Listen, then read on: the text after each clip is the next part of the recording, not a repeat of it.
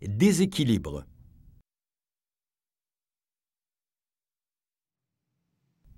Pour le déséquilibre vers l'avant, il faut amener le partenaire sur la pointe des pieds.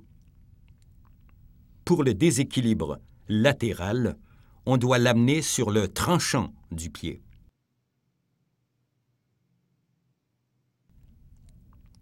Pour le déséquilibre avant à 45 degrés, il faut l'amener sur le côté avant du pied.